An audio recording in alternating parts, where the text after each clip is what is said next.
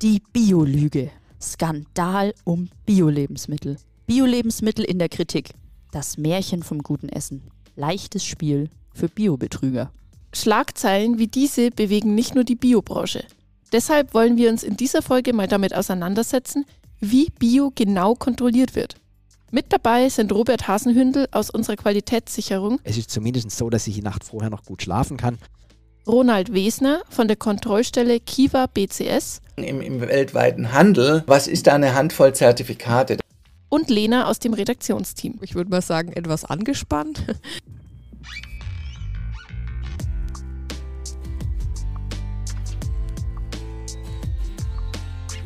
Irgendwas mit Bio. Der Biomarkt-Podcast.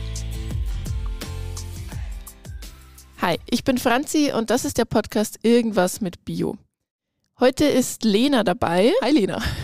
Hallo. Du bist ja zum einen eine meiner Kolleginnen aus unserem Redaktionsteam, zum anderen lebst du mit deiner Familie auf einem Biobauernhof. Dein Mann ist Biolandbauer, deshalb trifft euch unser heutiges Thema ja quasi persönlich und du kannst uns hautnah berichten. Was verbindest du denn mit der Ökokontrolle. Schon gleich das richtige Stichwort für diese Folge. Mit der Ökokontrolle. Also ganz oberflächlich gesehen erstmal ganz viel Hektik, mm, bevor die Kontrolle ansteht und ja, natürlich auch bergeweise Ordner und Papierkram müssen vorbereitet werden. Also es ist grob gesagt ziemlich viel Stress. Okay, bevor wir jetzt tiefer einsteigen, vielleicht erstmal noch ein paar Fakten zur Biokontrolle. Wie ist das eigentlich in Deutschland genau geregelt? Das europäische Biorecht überlässt es nämlich den Mitgliedstaaten, ob jetzt die Biokontrolle von staatlichen Stellen übernommen wird oder über private Kontrollstellen. In Deutschland ist es so, dass die Ökokontrolle ja durch private Prüfinstitute stattfindet. Die nennen sich Ökokontrollstellen. Und man kann sich das so ein bisschen vorstellen wie beim TÜV. Also die privaten Kontrollstellen werden von staatlichen Behörden, nämlich der Bundesanstalt für Landwirtschaft und Ernährung, zugelassen und auch überwacht. Und auch Produkte außerhalb der EU müssen durch qualifizierte Kontrollstellen kontrolliert werden, also wenn, wenn sie eben importiert werden nach Deutschland. Und die müssen dann auch nach den jeweiligen Standards produziert werden, die eben genau von Bio vorgeschrieben werden und die denen der EU gleichwertig sind. Genau. Also es ist bei uns so, dass wir einmal im Jahr auf die Biostandards geprüft werden. Also ob wir das auch alles einhalten, was über die, diese EU-Öko-Verordnung eben vorgegeben ist. Und dafür suchen wir uns dann eine privatwirtschaftliche Kontrollstelle, die aber wiederum auch staatlich überwacht wird. Und die Kontrollstelle ist auch verpflichtet, Verstöße an die staatliche Behörde zu melden. Das kann dann Auswirkungen auf die Ökoförderung haben, also dass einem Zahlungen gekürzt werden oder im schlimmsten Fall kann einem natürlich auch die Ökozertifizierung aberkannt werden. Okay, wie oft findet jetzt sowas genau statt bei euch und wer bezahlt das vielleicht auch? Also die Kontrolle ist in der Regel einmal im Jahr und die ist auch angekündigt. Die kann aber zusätzlich auch noch unangekündigt stattfinden. Das kommt dann darauf an, ob vielleicht irgendwo ein Verdacht besteht. Und die, ähm, die Kosten für die Kontrolle, die tragen wir als Betrieb, also die Betriebe an sich tragen die Kosten selbst. Und die richten sich dann immer nach der Dauer, nach dem Aufwand. Und das kann dann schon mal einen ganzen Tag dauern. Okay, angekündigt werden die Kontrollen ja einmal im Jahr, vor allem auch, weil da viel Vorbereitung dahinter steckt. Das weiß auch Robert Hasenhündel. Er leitet bei uns im Biomarktverbund die Qualitätssicherung und ist verantwortlich für die Ökokontrolle. Da steckt viel Aufwand dahinter. Bei uns werden ja der Handel, aber auch die Biomärkte kontrolliert. Also der zeitliche Umfang, der variiert wirklich daran, im Grunde genommen, wie groß der Kontrollaufwand in dem Markt ist. In einem normalen Dance-Markt äh, oder einem Biomarkt kann das eben ja so knapp zwei Stunden, wenn es gut läuft, wenn alles vorbereitet, wenn die Dokumente da sind, wenn alle Kennzeichnungen passen, alle Unterlagen da sind, dann kann das da durchgehen. Kann aber auch, wenn der Kontrolleur oder die Kontrolleurin dann eine Auffälligkeit feststellt, sich das Ganze auch so ein bisschen nach hinten ziehen. Hier in der Zentrale, ähm, die letzte Kontrolle hat zwei Tage, kann aber sogar auch mehr werden. Okay, wir hören schon, da steckt einfach wahnsinnig viel Aufwand und auch Bürokratie dahinter. Wie läuft es jetzt bei euch auf dem Hof direkt ab, wenn die Ökokontrolle kommt? Also, mm, bei uns ist es jetzt so, ich will nicht sagen einfach, aber ein bisschen einfacher strukturiert, weil wir keine Tierhaltung haben. Wir sind ein reiner Ackerbaubetrieb. Bei den Tierhaltern wird dann noch die Größe ähm, der Stelle kontrolliert, wie groß die Ausläufe sind, ähm, die Medikamentengabe und auch der Futtereinsatz. Das haben wir jetzt natürlich nicht. Ähm, bei uns geht es dann zum Beispiel darum, welches Saatgut wir verwenden, wie wir die Kulturen düngen, wo unser Getreide gelagert wird, also zum Beispiel die Lagerhygiene, auch wer die Abnehmer von unserem Getreide sind. Dann wird noch kontrolliert, ob wir eine, ähm, eine, gesunde und ausgewogene Fruchtfolge haben. Also man sollte ja nicht immer wieder das Gleiche auf einem Feld anbauen. Und dann gibt es noch die Feldkontrollen. Ähm, da zieht er, der Kontrolleur dann auch einfach Pflanzen aus dem Boden und die werden im Labor dann auf Pflanzenschutzmittel hin eben untersucht. Dann in der Produktionskette, da wird an den Schnittstellen besonders darauf geachtet, dass äh, keine Vermischung mit konventionellen Produkten stattfindet. Also klingt jetzt ein bisschen sperrig, jetzt mal als Beispiel beim Mähdrescher. Es kommt ja auch vor, dass in der Ernte viel zu tun ist und man dann auch vielleicht einen, mal ein Lohnunternehmen braucht, das für, für den Betrieb mitdrischt. Und ähm, da muss dann also wirklich ganz penibel darauf geachtet werden, dass der Mähdrescher sauber gemacht wird, wie der sauber gemacht wird. Das muss äh, dokumentiert werden, weil sich natürlich kein konventionelles Getreide mit biologischem vermischen darf. Also das muss dann alles wirklich, da wenn dann da dürfen keine zehn Körnchen irgendwo noch liegen. Das muss wirklich ganz penibel eben sauber sein. Na, also kurz zur Erklärung, ein Lohnunternehmer ist jemand, der sozusagen die Maschinen hat und auch die Arbeitskraft, sage ich mal. Genau. Und jetzt zum Beispiel mit einem Mähdrescher zu euch kommt, euch euer Getreide drischt und dann eben Geld für diese Dienstleistung verlangt. Genau, und da kann es natürlich ja. durchaus sein, dass der vorher bei einem konventionellen Landwirt oder einer Landwirtin genau. gedroschen hat. Ja, ja. Genau. Und dann ähm, im Getreidelager selber da muss man natürlich auch drauf achten, oder es ist ganz wichtig, dass sich die Chargen nicht miteinander vermischen. Das muss dann alles in separaten Zellen aufbewahrt werden. Das muss natürlich auch alles haarklein dokumentiert sein, wo was liegt. Genau, und dann gibt es noch sogenannte Kreuzkontrollen, die die Kontrolleure durchführen. Okay, was, was kann man darunter verstehen? Ähm, das ist so, dass diese, dass die Prüfer den gesamten Verlauf kontrollieren. Also nicht nur, was bei uns mit dem Getreide passiert, sondern was nach uns mit unserem Getreide passiert. Also beim Verarbeiter. Das ist dann die, die Mühle, wo das Korn dann hingeht. Oder dann auch später im Ladenregal. Mhm. Ihr seid ja jetzt ein Biolandbetrieb, also ihr habt eine Verbandszertifizierung. Wird die dann nochmal zusätzlich kontrolliert? Ja, die wird nochmal zusätzlich kontrolliert. Das ist eben noch ein weiterer Baustein im Rahmen dieser jährlichen Kontrolle. Das geht dann nochmal über diese EU-Ökokontrolle hinaus. Also das sind dann noch strengere Anforderungen da. Aber das macht sozusagen der Kontrolleur oder die Kontrolleurin gleich mit. Da kommt nicht nochmal jemand extra vorbei. Genau, ja. Gut, ihr habt ja jetzt einen landwirtschaftlichen Biobetrieb, aber auch Handel und Märkte oder verarbeitende Betriebe werden kontrolliert. Jeder Akteur, der irgendwie im Biobereich tätig ist, wird im Normalfall auch kontrolliert. In Deutschland gibt es 19 staatlich zugelassene und überwachte Ökokontrollstellen. Auf Bioprodukten könnt ihr das an einer Nummer erkennen. Wir beim Biomarktverbund arbeiten zum Beispiel mit mehreren Kontrollstellen zusammen. Eine davon ist die Kiva BCS und die hat die Nummer DE Öko 001. Und genau, also auf jedem Produkt steht quasi auch die Nummer von der Kontrollstelle. Ronald Wesner ist der Kontrollstellenleiter dort. Er hat mir mal erklärt, wie man eigentlich Kontrolleurin wird.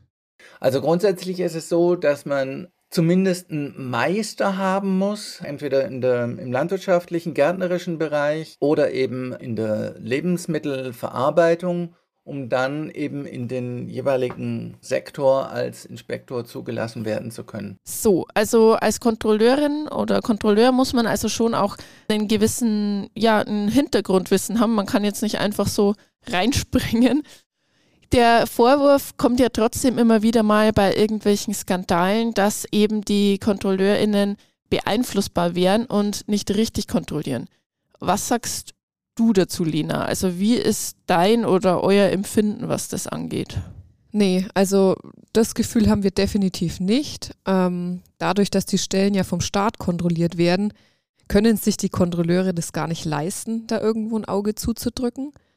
Und außerdem haben die so einen vorgeschriebenen Kriterienkatalog, den sie durchgehen müssen. Okay, also du hast ja gerade schon gesagt, die KontrolleurInnen werden ja auch ähm, überwacht von Kontrollstellen, also von den staatlichen Kontrollstellen dann. Ähm, und die werden eben auch ab und zu mal in so Stichpunkten kontrolliert, damit eben ja der objektive Blick, sag ich mal, äh, bewahrt bleibt. Robert Hasenhündel von uns hat das auch schon erlebt, dass so ein Kontrolleur bei uns ähm, ja seine eigene Kontrolle erlebt hat. Auch der Biokontrolleur arbeitet in der Form nicht unabhängig. Und was man da natürlich auch merkt, auch die zuständige Landesbehörde führt ab und zu mal unangekündigt eine Kontrolle des Kontrolleurs durch. Und dann, sage ich mal, stellt man natürlich auch fest, dass der Biokontrolleur, wenn der mal seine Kontrolle hat, also das heißt, da kommt der Biokontrolleur zusammen mit dem Kontrolleur des Kontrolleurs, dass das für ihn natürlich auch eine herausfordernde Situation ist, weil zum einen soll er uns kontrollieren, das ist ja auch für ihn ähm, nicht ganz einfach, da muss er auch immer fokussiert sein, muss hingucken und gleichzeitig muss er natürlich auch aufpassen, dass er alles richtig macht, weil er wird ja sozusagen am Ende dann auch genotet und wird kontrolliert. Dadurch sieht man halt auch wieder, dass im Grunde genommen dieses System nicht unabhängig irgendwo steht, sondern auch die Ökokontrollstellen einer sehr genauen Kontrolle unterliegen. So, Du hast es ja vorhin schon ein bisschen angeschnitten, Lena, aber wie läuft jetzt so eine Kontrolle nochmal genau ab? Also was wird da alles abgeprüft? Was sind so die Stationen? Also es ist eigentlich so in zwei Teile geteilt. Erst trifft man sich so im Büro und dann werden wirklich akribisch die, die Ordner durchgewälzt. Also man legt dann da seine ganzen Ordner auf den Tisch und der Kontrolleur sitzt, also man sitzt wirklich mit dem Kontrolleur dann am Tisch ähm, den ganzen Tag und der schaut sich die ganzen Sachen durch, ähm, sucht sich dann irgendwelche Sachen raus, die er vielleicht nochmal schärfer irgendwie unter die Lupe nimmt. Ja, das ist so dieser theoretische Teil. Und dann gibt es eben einen praktischen Teil, wo dann auch äh, die, die Gebäude und auch das Lager und auch die Hofstelle angeschaut wird. Und dann ist es so, dass der auch äh, stichpunktartig noch Felder anschaut. Also man kann sich das ungefähr so vorstellen. Ähm, er sitzt da so über den Ordnern und dann sucht er sich irgendwas raus, irgendein Feld, wo wir bis, äh, bestimmte Sachen eben angegeben haben, wie das eben bewirtschaftet wird. Und dann sagt er, okay, los geht's, dann steigt man ins Auto, fährt zum Feld und ähm, also muss ihn dann praktisch dahin bringen und dann schaut er sich das auch an, ob das genauso umgesetzt wurde. Mhm. Also das ist schon eine akribische äh, Sache das Ganze und man muss eben alle Dokumente offenlegen. Es werden auch eventuell Proben genommen. Ronald Wesner hat mir das nochmal aus Sicht der Kontrollstelle ein bisschen erklärt. Das Ganze ist in der ISO 17065 sehr klar beschrieben, wie so ein Audit abzulaufen hat. Also es gibt ein Eröffnungsgespräch, dann werden natürlich die ganzen Sachen durchgeprüft, Betriebsrundgang, Abschlussgespräch. So, das ist mal so das ganz Grobe. Und wir, wir prüfen alle relevanten Dokumente, Wareneingangsdokumente, Produktlisten, Lieferantenlisten bei landwirtschaftlichen Betrieben, Anbaupläne, äh, äh, Bestandsregister und so weiter und so fort. Wie läuft die Produktion ab? Äh, Produktionsprotokolle, Reinigungsprotokolle. Was wird vermarktet? Ja, dann guckt man sich eben die Lagerlisten an, Verkaufslisten also bei größeren Unternehmen haben die halt ein Warenwirtschaftssystem, da kann man dann anhand dessen dann auch äh, einzelne Rückverfolgungen machen. Und es wird eine Mengenbilanz erstellt, äh, in der dann geprüft wird, ob mit den eingekauften Rohstoffen auch die verkauften oder produzierten und verkauften äh, Endprodukte überhaupt hergestellt werden können. Und dann natürlich Betriebsrundgang, um wirklich nochmal zu prüfen, ist alles bei einem verarbeitenden Betrieb ordentlich gekennzeichnet, ist die, Verwe äh, die Möglichkeit von der Verwechslung ausgeschlossen und so weiter und so fort. Okay, also es kommt, wie vorhin schon erklärt, einfach auch darauf an, ist es eine landwirtschaftliche, also ist es ein landwirtschaftlicher Betrieb, ist es ein Verarbeiter oder eben wie bei uns zum Beispiel Handel oder Biomärkte. Aber der Ablauf ist relativ ähnlich. Es wird eben auch verfolgt, okay, passen die die eingekauften Rohstoffe zum Beispiel dazu, was ich am Ende rausbekomme am Produkt. Also wenn, wenn jetzt zum Beispiel ein Hersteller Bananenbrot herstellt, Bio-Bananenbrot, und er, also jetzt mal ganz überspitzt gesagt, kauft nur fünf Bio-Bananen ein, kriegt aber 500 Bio-Bananenbrote raus, dann kann man sich schon denken, also da kann was nicht stimmen. Es ist also ziemlich viel Aufwand und kann auch mal mehrere Tage dauern. Bist du, Lena, oder ja, seid ihr zu Hause noch aufgeregt, wenn ihr wisst, die Biokontrolle kommt? Ähm, ja, also zumindest ist die Lage vorher schon ich würde mal sagen, etwas angespannt. Ähm, es müssen immer noch irgendwie Belege rausgesucht werden und ja, die Sachen zusammengekramt. Und ich glaube, es ist auch ganz menschlich, dass man sich vorher einfach Gedanken macht. Die Bürokratie in der Landwirtschaft, die ist ja schon wirklich heftig heutzutage. Und man hat auch einfach immer irgendwie Sorge, dass man vielleicht einfach versehentlich auch irgendwas übersehen hat. Robert Hasenhündel geht es da, glaube ich, auch ein bisschen ähnlich. Natürlich ist es immer so, dass man eine gewisse Nervosität hat, bevor im Grunde nochmal diese Kontrolle stattfindet hier in der Zentrale. Man weiß ja nie, was wirklich auf einen zukommt. Also man ist da immer so ein bisschen ähm, darauf angewiesen, was sieht er, wo läuft er hin, welches Produkt guckt er sich genauer an. Ähm, sind da die Unterlagen, die Dokumente alle schon da? Sind sie sauber abgelegt? Ich, ich sage mal, ich bin ja auch nur letztendlich der Ansprechpartner, der es dem Biokontrolleur äh, zeigt. Letztendlich ist ja das, was der kontrolliert, die Arbeit aller Mitarbeiter hier vor Ort. Ähm, das geht los bei der Buchhaltung, ob die die Rechnungen, Lieferschein, dass das alles sauber abgeklärt ist, ob die Kollegen am Wareneingang die Ware ordentlich geprüft haben. Ich kann ja auch nicht jedem über die Schulter in seinem täglichen Arbeiten hier schauen. Deswegen ja, ist auch für mich jedes Mal wieder hat alles geklappt, hat alles gut funktioniert. Es ist zumindest so, dass ich die Nacht vorher noch gut schlafen kann. Also so, so hoch ist die Aufregung dann auch wieder nicht. Und dadurch, dass sie ja auch jeden Tag passieren kann, ähm, in dem Zusammenhang braucht man da schon so eine gewisse Ruhe. Gut, also wir haben es ja vorhin auch schon ganz kurz angeschnitten.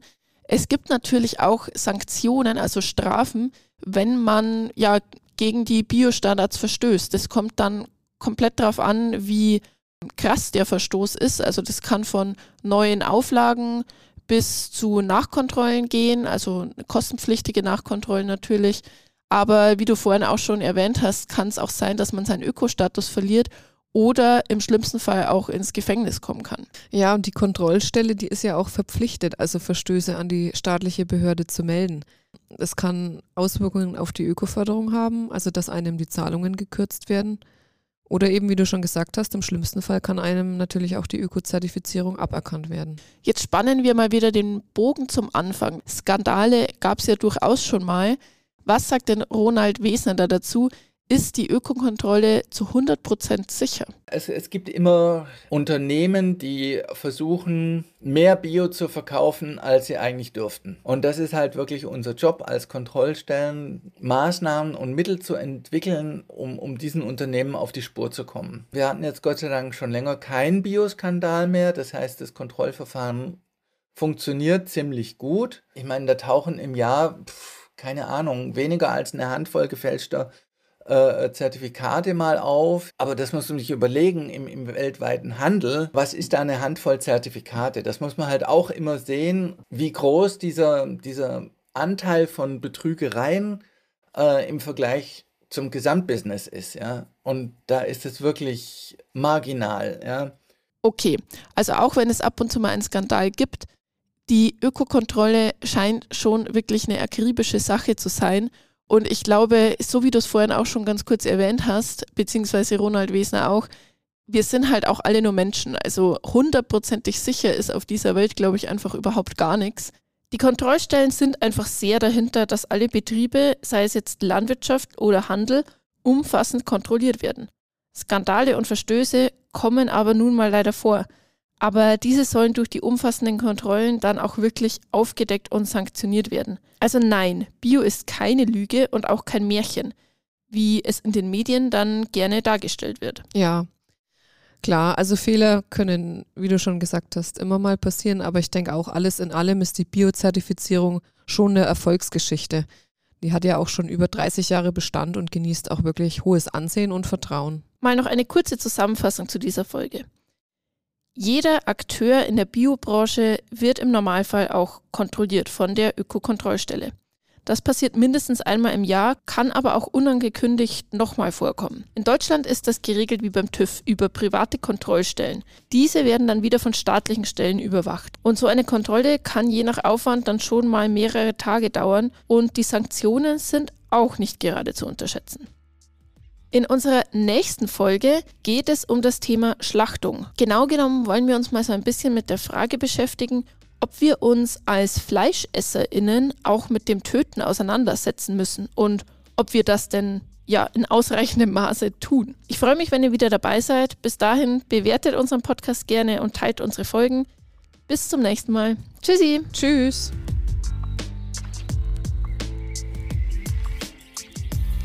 Irgendwas mit Bio, der Biomarkt-Podcast, ist eine Produktion des Biomarkt-Verbunds. Weitere Infos zu uns findet ihr in den Show Notes.